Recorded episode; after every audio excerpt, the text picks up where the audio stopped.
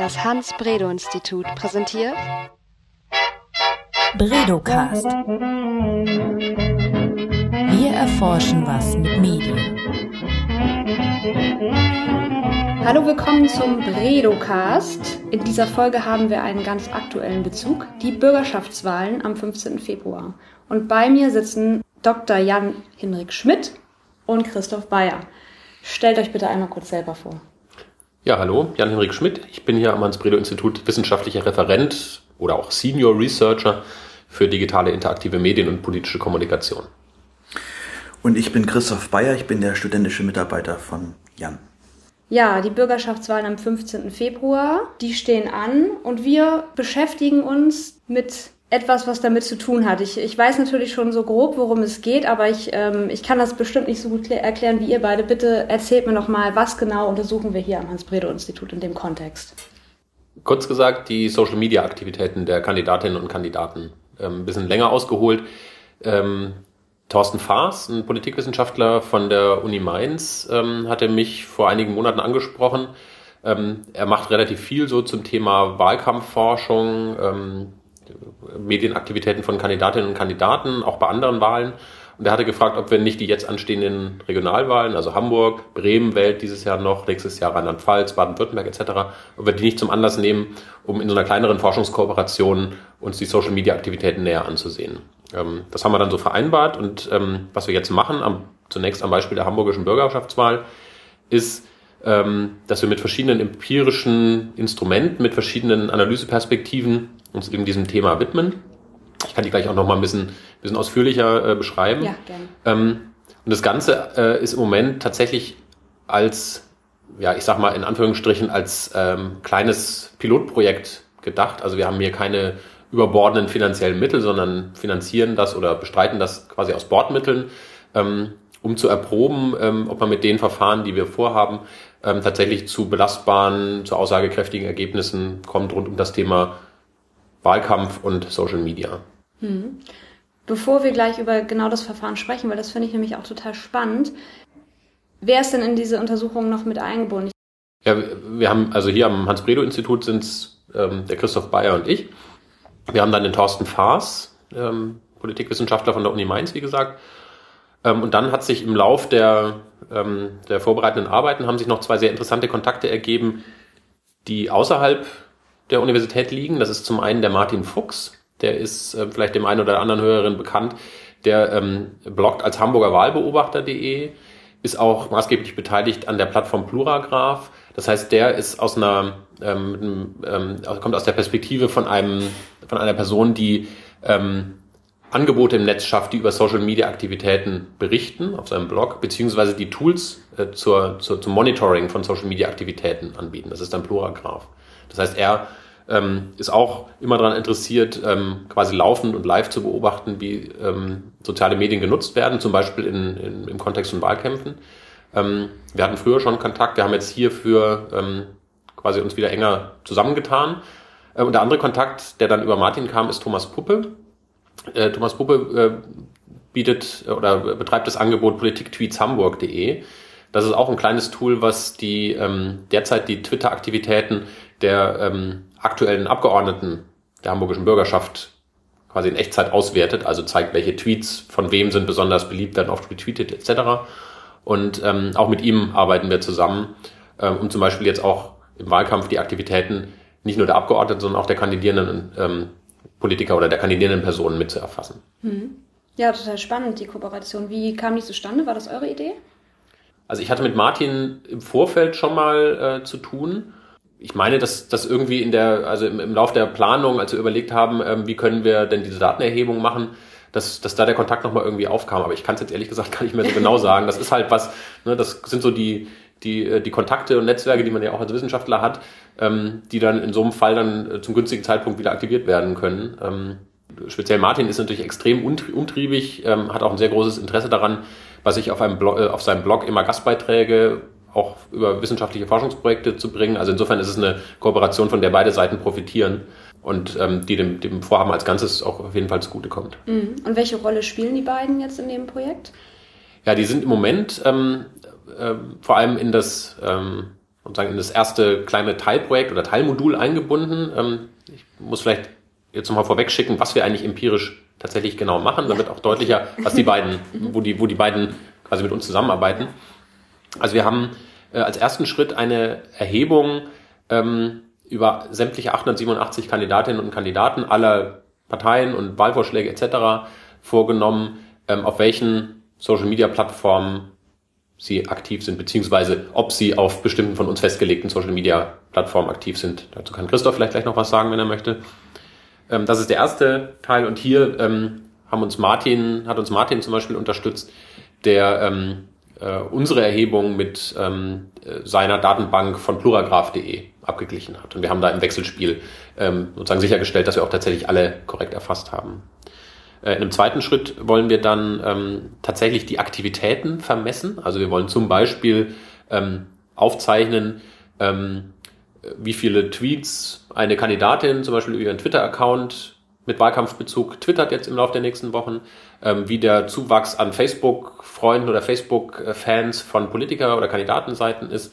Ähm, also Dinge, die eher was mit einer Beobachtung jetzt im Zeitverlauf zu tun haben. Auch da und da wird uns Martin unterstützen, der für Pluragraph diese Daten erhebt und ähm, eben Thomas Puppe, der dann nochmal mit speziellerem Fokus auf Twitter dort auch ähm, tatsächlich Tweets erheben wird, die zum Beispiel mit einem mit dem Hashtag ähm, zur, zur Bürgerschaftswahl ähm, dann versehen sind.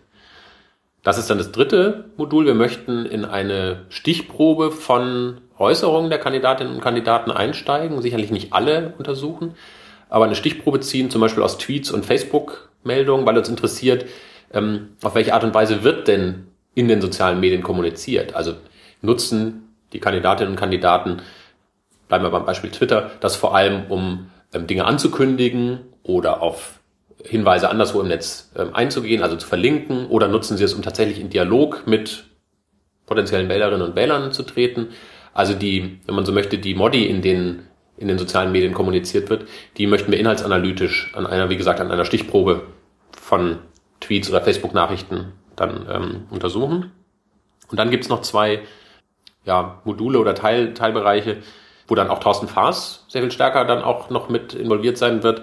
Denn wir möchten eine ähm, gerne noch eine Befragung der Kandidatinnen und Kandidaten durchführen, um sie voraussichtlich nach der Wahl dann auch über ihre Erfahrungen, die Motive zum Einsatz sozialer Medien oder zum Nicht-Einsatz sozialer Medien zu erheben.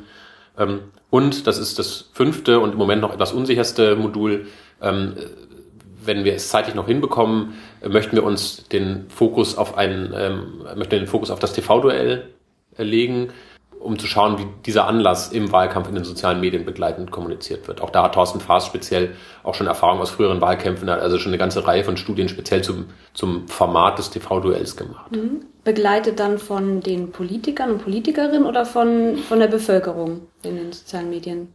Da sind wir uns noch nicht so hundertprozentig sicher. Das ähm, ist tatsächlich im Moment auch noch in der, quasi in der Planung. Mhm. Ähm, man merkt eben auch an der Stelle, dass wir es hier mit einem Projekt zu tun haben, was nicht ähm, so dieses gängige Muster hat, wie man es zum Beispiel aus großen zwei- oder drei Jahresprojekten kennt, wo man am Anfang einen großen Forschungsantrag schreibt, wo man einen, einen strikten Zeitplan macht, einen Arbeitsplan macht. Dieses Vorhaben hier ist in der Hinsicht ungewöhnlich, dass es einerseits etwas kleiner gehängt ist vom zeitlichen Umfang und auch vom personellen Umfang, nicht von der Arbeit, die anfällt, aber von dem Personalansatz, den wir hier bieten. Ähm, sprich, es ist eben tatsächlich auf unserer Seite, setze ich Teil meiner Arbeitszeit rein und eben Christoph, der studentische Mitarbeiter hier sehr viel mitarbeitet oder sehr viel dazu beiträgt. Ähm, und wir entwickeln zum Teil Instrumente und, ähm, und sagen Ansätze, Forschungsansätze ähm, jetzt erst im Lauf des Wahlkampfes. Ähm, wenn wir das Gefühl haben, bestimmte Dinge haben sich bewährt oder funktionieren, ähm, kann es aber gut sein, dass wir das in kommenden Wahlkämpfen dann quasi nochmal in Anführungsstrichen richtiger und systematischer aufsetzen. Wir machen auch jetzt natürlich schon ähm, Forschung, die gründlich und systematisch ist, aber es ist im Moment eben etwas, was durch diesen Anlass der anstehenden Wahl angestoßen wurde und nicht durch eine längere Diskussion im Rahmen von Forschungsprogrammen oder ähm, von Forschungsnetzwerken. Ja, spannend. Ähm, du hast eben schon erwähnt, dass ihr Plattformen zuvor festgelegt habt. Vielleicht kannst du erklären, wie ihr da so vorgegangen seid. Jan hat es gerade schon angerissen, aber vielleicht kannst du da noch ein bisschen dazu erzählen. Also im Fokus steht zum einen Twitter und zum anderen Facebook, wobei wir auch ähm, schauen, ob es auch noch andere Plattformen gibt, die genutzt werden, wobei das eigentlich die beiden wichtigsten sind. Und dann haben wir über die Suchfunktion der jeweiligen Plattform dann recherchiert, ob die Kandidaten dort gefunden werden können. Teilweise gibt es auch andere Möglichkeiten, also beispielsweise über Pluragraph, der dann auch noch andere Möglichkeiten hatte, der die vielleicht schon vorher mal recherchiert hatte. Teilweise treten manche Leute, wie beispielsweise die Piratenpartei, nicht unbedingt mit ihrem bürgerlichen Namen dort auf. Das heißt, man muss dann wissen, wem eigentlich ein Account gehört. Mhm. Und auf diese Weise haben wir dann ja diese Person recherchiert. Äh, was jetzt besonders ähm, auffällig ist, dass das Feld sehr dynamisch ist und dass eigentlich täglich neue Accounts dazukommen, teilweise auch manche Accounts ausgeschaltet werden, explizit jetzt in Bezug auf die Wahl, weil die vielleicht dann nicht mehr, weil sie nicht aktuell sind und man die jetzt nicht möchte, dass die mit der Person in Verbindung gebracht werden. Und der nächste Schritt ist dann die Inhaltsanalyse dieser Profile?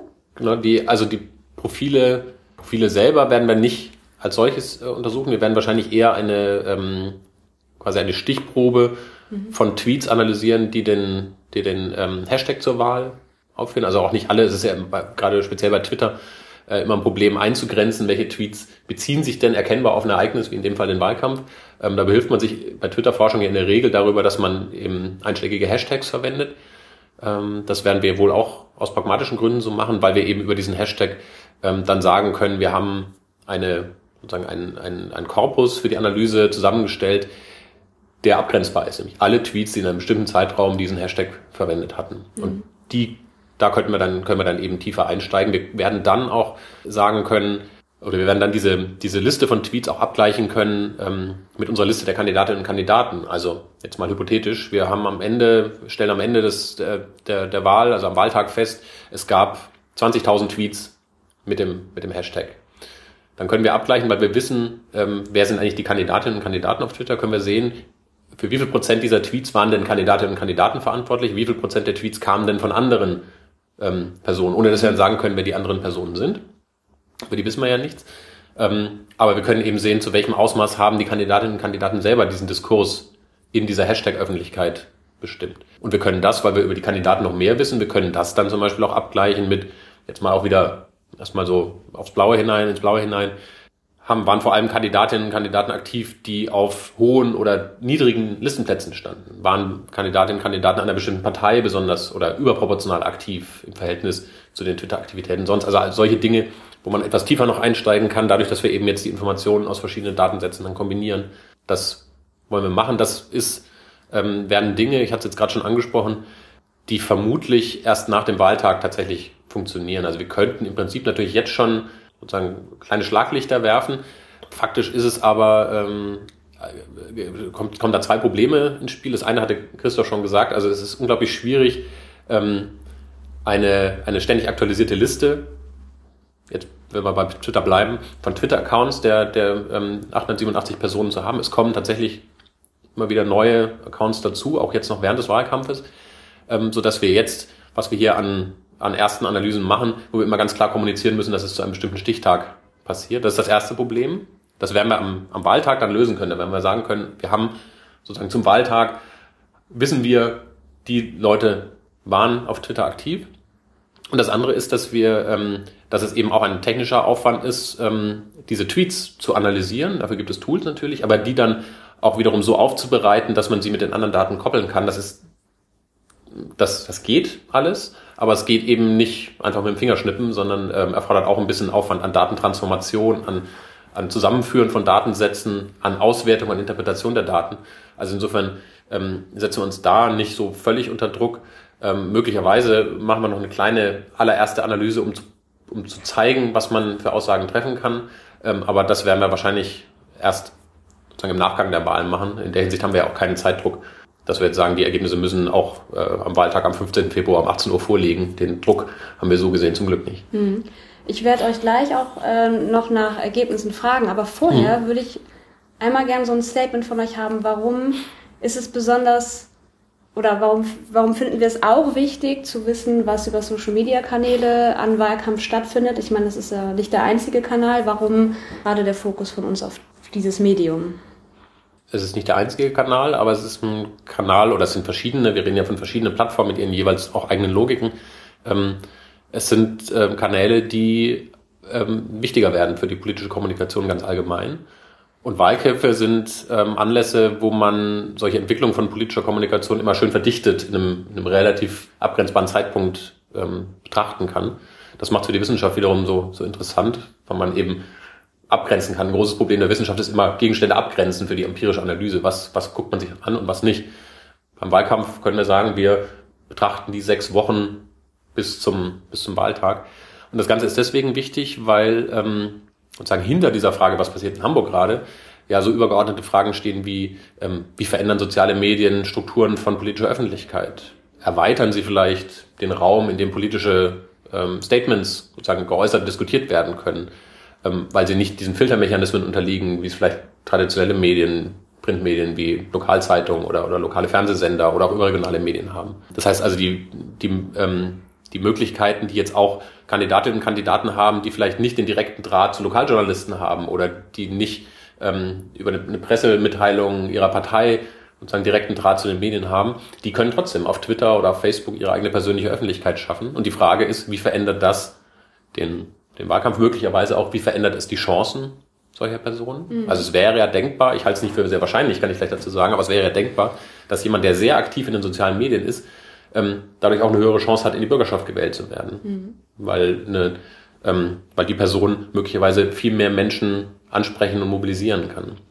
Also aus denen, das sind so, so einige, einige ähm, äh, Aspekte, die es aus einer kommunikationswissenschaftlichen Perspektive, die wir haben, auch aus einer politikwissenschaftlichen Perspektive, die, die jetzt der Thorsten Faas dann hat, ähm, so spannend machen und die, ähm, die Perspektive, die zum Beispiel Martin Fuchs oder auch ähm, äh, Thomas Puppe haben, die ich Ihnen jetzt einfach mal so in den, in den Mund lege. Sie, Sie müssten widersprechen in den Kommentaren äh, hier zum Podcast, wenn Sie es anders sehen.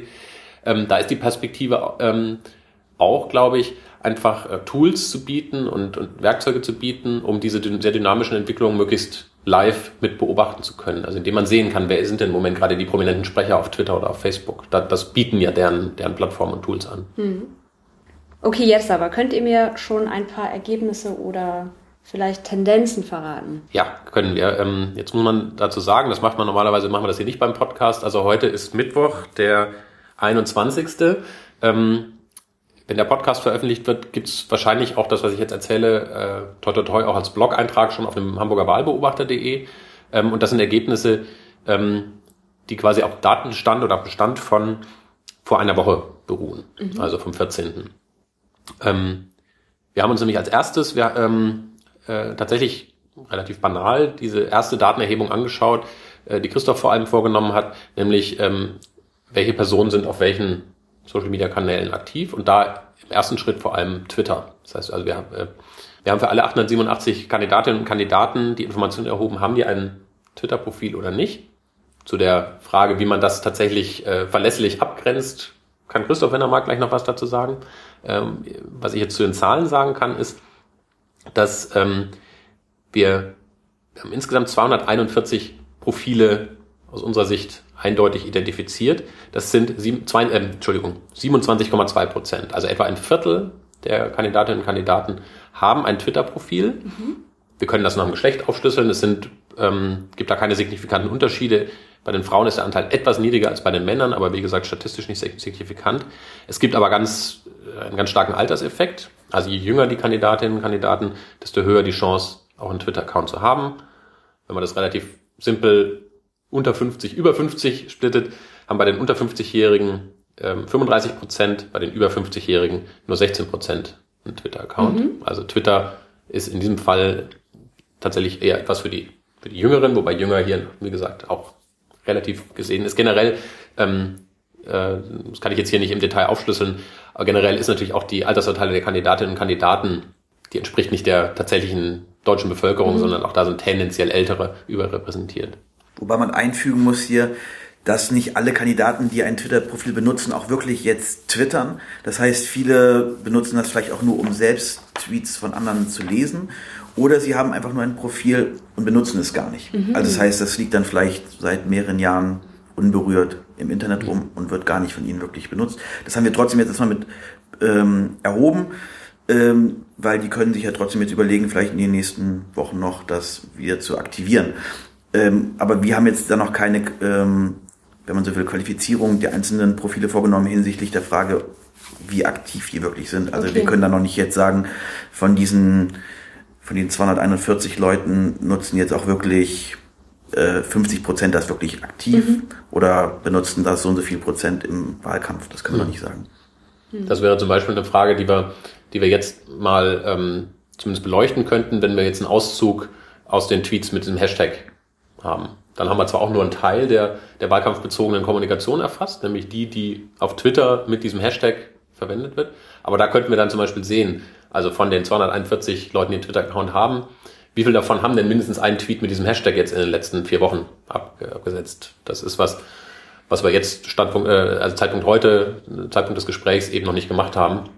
Aber der Hinweis ist natürlich absolut richtig, dass ähm, wir es eben auch mit inaktiven ähm, Profilen zu tun haben oder mit Profilen, die ähm, möglicherweise eine Person für äh, ihre beruflichen Zwecke nutzt. Wir haben es ja in Hamburg eben mit äh, viel mit Kandidatinnen und Kandidaten zu tun, die, die ehrenamtlich politisch aktiv sind, die regulären anderen Beruf haben, die Lehrerin sind oder, oder Rechtsanwältin oder Sozialpädagoge ähm, und die vielleicht äh, für diesen Beruf twittern, ähm, aber aus welchen Gründen auch immer sich dann bewusst entscheiden, nein, auf diesem Account will ich eben keine politischen Inhalte bieten. Das, das sind also dann sozusagen die Feinheiten, ähm, an die wir jetzt im Moment mit dieser, äh, mit dieser Erhebung, die wir gemacht haben, noch nicht so richtig rankommen. Oder die das nur sporadisch nutzen und dann eher vielleicht für persönliche Sachen, vielleicht ab und zu auch mal ein politisches Statement abgeben, aber jetzt nicht explizit das jetzt für die Wahl einsetzen. Das kann halt auch, auch gut sein. Okay, ich verstehe. Gibt es mehr Zahlen? Ja, Ja?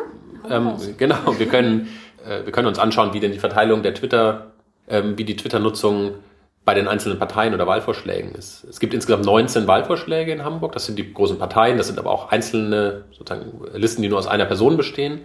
Ähm, und wir haben die Besonderheit, dass es in Hamburg Landeslisten gibt, also Listen, die für die gesamte Stadt gleich sind. Und dann gibt es noch in insgesamt 17 einzelnen Wahlkreisen, also kleineren, also auf Stadtviertel oder, oder Bezirksebene, gibt es eben noch sogenannte Wahlkreislisten. Wenn wir uns jetzt erstmal nur die ähm, Parteien oder ähm, Listenvorschläge anschauen, auf denen mindestens 20 Personen stehen, also diese ganzen kleineren hier zunächst mal rauslassen, ähm, bezogen auf die haben wir auch ungefähr dieses Verhältnis, etwa ein Viertel, etwas mehr auf diese Gruppe bezogen, twittert, 27,8 Prozent. Es gibt Parteien, ähm, bei denen ist der Anteil niedriger. Die Linke, CDU, FDP, jeweils noch um die, um die 20 Prozent plus minus. Bei der AfD nur 12 Prozent. Und es gibt rein logisch dann auch äh, Parteien oder Gruppierungen, die über diesem Mitteldurchschnittswert von 27,8 liegen. Ähm, Bündnis 90 Grüne, SPD und die Partei und die Neue Liberale, also die aus der, aus der FDP sozusagen hervorgegangen sind, ähm, also die neu antreten, alle so um die 30 Prozent bis etwa ein Drittel. Und dann gibt's eine Gruppierung, die sticht komplett raus. Da ist der äh, Anteil der Twitter-Nutzer unter den Kandidatinnen und Kandidaten liegt bei über drei Vierteln, bei 78 Prozent. Piraten. Ja, Erwartbar, aber gut, schön, das hier nochmal in Zahlen zu sehen. Gibt's noch mehr? Und es gibt noch mehr Zahlen, Daniela. Du, Fantastisch. Äh, Genau. Ich werde verrückt. Ähm, wir haben dann noch geschaut, ähm, äh, wie es denn in den, in den einzelnen Wahlkreisen aussieht. Also die erwähnten 17 ähm, Wahlkreise, auf denen es nochmal jeweils einzelne Listen gibt. Und ähm, wenn man sich nur die Personen anschaut, die auf diesen Wahlkreislisten sind, also entweder nur auf einer Wahlkreisliste oder auf der Wahlkreisliste, auf einer Wahlkreisliste und der Landesliste, das sind insgesamt 658 Ja. Personen, nur auf die bezogen, ist der Anteil der Twitter-Nutzer wieder ungefähr gleich, 26 Prozent. Also das ist in ungefähr immer stabil. Jetzt kann man sich anschauen, gibt es denn Wahlkreise oder Wahlbezirke, ähm, in denen wir besonders viel Twitter-Nutzer finden oder besonders wenig. Ähm, wo wohnst du, Daniela? Barmbek. Barmbek, kann ich mal gucken. Barmbek überproportional viel. Also Barmbek, Uhlenhorst, Dulsberg ist ein, einer von diesen Wahlbezirken. Da finden wir zum Beispiel 35 Prozent Twitter-Nutzer. Ähm, wie gesagt, im Verhältnis zu 26 auf die gesamte Stadt bezogen. Magst du sagen, wo du wohnst, Christoph? Ich wohne in Wilhelmsburg. Wilhelmsburg, schaue ich hier in meine schlaue Liste. Billstedt, Wilhelmsburg, Finkenwerder, unterdurchschnittlich, 21,1 Prozent. Also etwas weniger. Das Schlusslicht ist Harburg, nur 7,4 Prozent der Kandidatinnen und Kandidaten, die auf der Wahlkreisliste in Harburg ähm, kandidieren, nutzen Twitter. Andersrum Spitzenreiter, da sind zwei relativ gleich auf, nämlich bei etwa 44 Prozent. Das ist einmal der Wahlkreis Roter Baum, Harvestehude, Eimsbüttel Ost und Hamburg Mitte. Das sind also die beiden Wahlkreise, in denen wir den relativ gesehen den Anteil mit den meisten Twitter-Nutzern finden. Und bei dir, in, dein, in deiner Hut? Ich wohne außerhalb von Hamburg, ich wohne schon in Schleswig-Holstein, in der Nähe von Bergedorf. Bergedorf kann man noch mal reingucken, auch unterhalb des Durchschnitts bei 17,9 Prozent. Also, das finde ich total spannend, aber ich frage mich auch gerade, was das bedeutet. Also, was, was das bedeuten könnte. Das, ähm, das ist jetzt so ein typischer Fall, wo ähm, die Informationen, die wir hier ausgewertet haben, nämlich die Wahlkreisliste, vermutlich relativ stark mit anderen Faktoren zusammenhängt, mit, ähm, die wir jetzt im Moment hier noch nicht quasi kontrolliert haben in der Auswertung.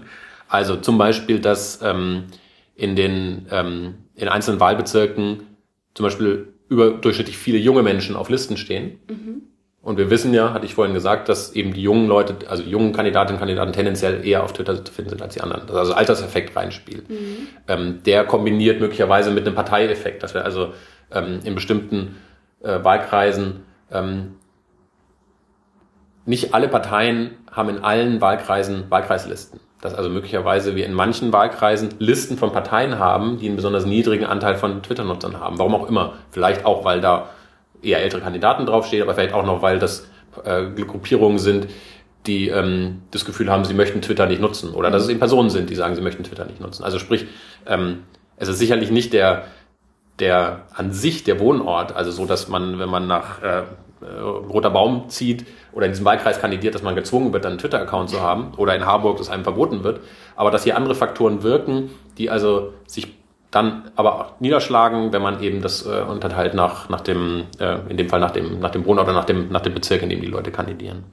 Also im Zuge der Recherchen zu den Social Media Profilen habe ich auch mir die Internetseiten der Kandidaten oder auch Parteien angesehen und konnte auch feststellen, dass da auch sehr unterschiedliche Qualitäten sozusagen oder auch der Pflege der Internetseiten besteht. Also das haben wir jetzt zwar noch nicht mit diesen einzelnen Wahlkreisen mal abgeglichen, aber auch ich vermute, dass es da vielleicht sogar auch Ähnlichkeiten, ähnliche Muster gibt. Also dass ähm, also je mehr man in die Peripherie kommt, vielleicht auch da die ähm, ja vielleicht auch die Qualität oder die die Pflege der Internetseiten abnimmt. Also dass man auf jeden Fall im im Stadtkern ähm, eine höhere Qualität oder auch eine höhere Engagement hinsichtlich einer Pflege von solchen Seiten findet. Glaubst du, dass man auch einen Zusammenhang findet zwischen der, der Qualität der Internetseite und der Qualität der Social-Media-Profile? Also das kann ich jetzt nicht sagen, inwieweit. Also es gibt Leute, die das, ihre Internetseiten sehr aktiv nutzen, die aber kein Twitter-Profil haben zum Beispiel. Ähm, teilweise hängt es auch damit zusammen, inwieweit äh, die Personen, also wenn es beispielsweise jetzt schon äh, Mitglieder der Hamburger Bürgerschaft sind, die haben da oft ähm, auch Geld dafür, auch Ressourcen und haben auch dann ein Team, was die Seite mit ähm, pflegt. Also da sieht man schon auch, dass auch eine, eine Ressourcenfrage ist. Aber auch natürlich, dass teilweise kleinere äh, Ortsgruppen, dass sie beispielsweise keine aktualisierten Internetseiten haben. Also man merkt schon auch, dass er ganz unterschiedlich, also wie, wie man überhaupt das Internet sozusagen als Raum der politischen Kommunikation begreift. Ja, und die Bürgerschaftswahl ist am 15.02., das ist noch ein knapper Monat, drei Wochen, vier Wochen fast. Und wie ist das mit der Untersuchung? Ist die dann mit der Bürgerschaftswahl abgeschlossen oder von hattet ihr irgendwas angedeutet? Ich erinnere es gerade nicht mehr genau, dass danach noch was erfasst wird, aber wie geht es dann weiter? Also ich denke, dass wir äh, das je nach quasi empirischem Instrument ein bisschen unterschiedlich handhaben werden. Also die, ähm, der Wahltag wird für uns ein Stichtag sein, wenn es um die Präsenz in den sozialen Medien geht. Sprich, wir werden noch einmal versuchen, zumindest in der Woche vor der Wahl, noch einmal zu schauen, ähm, was ist da noch neu dazugekommen. Insofern ist da der Wahltag ein Cut. Ähm, die äh, Tweets so rund um diesen, äh, um diesen, um die, um die Hashtags werden wir vermutlich auch noch ein oder zwei Wochen hinterher analysieren, auch um dann noch zu erfassen, was es eben nach der Wahl vielleicht für Tweets gibt, die vielleicht das Wahlergebnis deuten, die je nachdem, wie es ausgeht, wenn es dann auch um so Fragen geht wie ähm, dann möglicherweise äh, neue Koalitionen, hält die absolute Mehrheit der SPD etc. Ähm, diese Art der Diskussionen, die dann nicht mehr den Wahlkampf an sich berühren, aber die, sagen die Ergebnisse des Wahlkampfs, ähm, die werden wir vermutlich noch mit erfassen und dann sicherlich auch nochmal gesondert auswerten. Ähm, die äh, Befragung der Kandidatinnen und Kandidaten ähm, planen wir tatsächlich auch erst nach dem Wahlkampf, äh, nach dem Wahltag zu machen, weil erfahrungsgemäß ähm, die, die Teilnahmebereitschaft dann etwas höher ist. Also wenn wir jetzt, die heiße Phase beginnt ja so langsam, also je näher wir an den Wahltag rücken, desto weniger Zeit werden die Leute haben und auch weniger Lust, dann nochmal jetzt so einen Fragebogen egal wie kurz oder lange ist, ähm, dann noch zu beantworten. Wir hoffen, dass wir dann, wenn wir das mit etwas Abstand nach der Wahl machen, ähm, dass wir dann eben quasi die etwas höhere Bereitschaft haben und wir möglicherweise oder wir dann auch Fragen stellen können, die äh, so ein bisschen die Einschätzung der einzelnen Personen berühren, was, wenn sie es genutzt haben, was es denn gebracht hat oder wenn sie es nicht genutzt haben, ob sie es jetzt bereuen. So in diese Richtung könnten dann eben auch Fragen gehen. Also lange Rede, kurzer Sinn, der, das ähm, Projekt selber wird nicht mit Wahltag 18 Uhr abgeschlossen. Äh, die Auswertung sowieso nicht. Da stellen wir uns schon darauf ein, dass uns die also dann auch noch sicher ins Frühjahr rein ähm, begleiten. Aber es, es soll jetzt auch kein Projekt sein, dass irgendwie uns jetzt noch zwei Jahre, dass wir jetzt zwei Jahre mit diesen Daten rechnen, sondern eher, dass wir dann eher überlegen, was hat gut geklappt, was hat mit vertretbarem Aufwand so gut geklappt, dass wir das jetzt möglicherweise bei einer der nächsten Regionalwahlen in Deutschland dann auch wieder ähnlich machen. Mhm. Ich danke euch für diesen spannenden Bredocast. Wie ist eigentlich der Hashtag für die Bürgerschaftswahl? Da gibt es mehrere. Der eine ist WahlHH und der andere ist HH-Wahl. Sehr schön. Ich danke euch. Gerne. Bredocast. Wir erforschen was mit Medien.